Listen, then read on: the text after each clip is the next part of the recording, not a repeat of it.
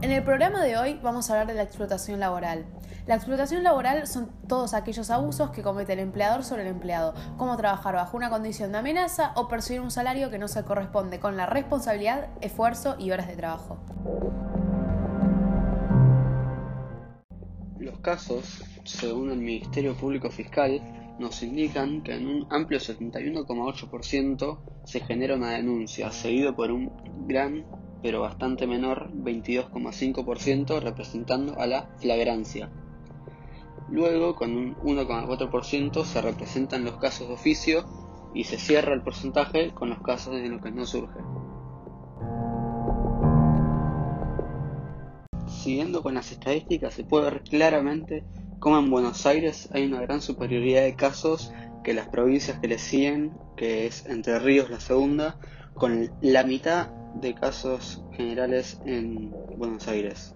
Luego está Córdoba, que también tiene la mitad que Entre Ríos, y el resto de provincias ya tiene una baja cantidad de casos. A continuación vamos a escuchar el testimonio de Juan Pérez, un hombre que fue obligado a trabajar sin descanso y con jornadas laborales de más de 10 horas durante un año y 10 meses.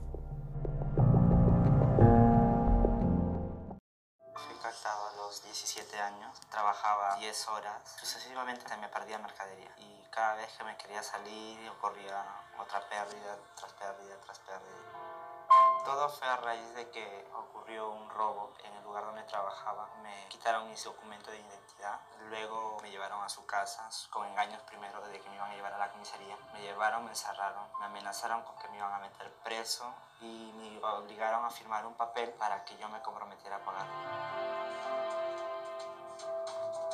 Cinco meses estuve pagando esa deuda. Cinco meses después yo decido salirme de ahí. Le engañé que me iba a ir al doctor, ya no aguantaba porque no tenía un descanso. Yo no descansaba. Trabajaba para ella sin beneficio alguno. Si me enfermaba ella no me daba para una medicina. No me cubría alimentos, no me cubría pasaje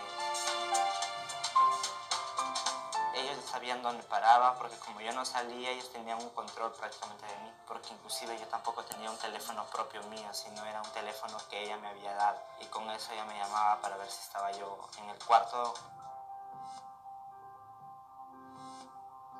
Llegué, denuncié y desde ahí empezó todo el proceso. Me prohibieron este, acercarme a la persona que había denunciado y desde ahí empieza un proceso de investigación para esa persona y su familia.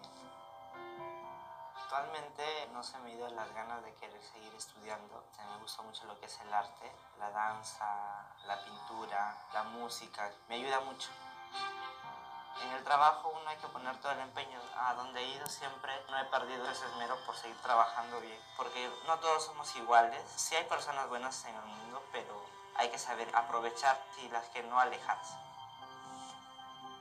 Y lo que me ayudó fue buscar información y conforme me informaba yo iba aprendiendo más y más y más. Hay que buscar otras organizaciones, denuncias, siempre es bueno denunciar. Al final siempre la justicia creo que sí llega. Ahora les vamos a hablar de una película que trata estos temas. La película El patrón Trata sobre un humilde peón de campo llamado Joaquín Furriel que encuentra trabajo de carnicero en la gran ciudad, o sea, la ciudad de Buenos Aires. Su patrón es un siniestro personaje dueño de una cadena de carnicerías que lo obliga a vender carne en mal estado al tiempo que lo sumerge en una verdadera esclavitud. La abrumadora crueldad del patrón desembocará inevitablemente en la tragedia. Esta película está basada en una historia real que ocurrió en el corazón de Buenos Aires. Ahora vamos a escuchar una canción que trata sobre la explotación laboral. Su cantante es Divididos y la canción se llama El Arriero.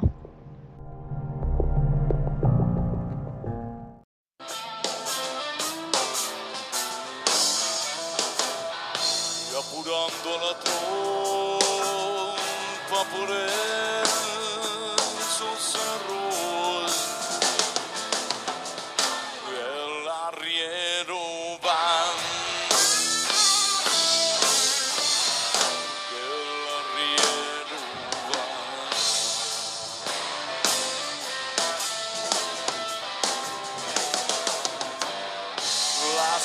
dzieci las Pakistan Czy pan pula pismo szynda Las Pyrosi, las Pakitos Czy pan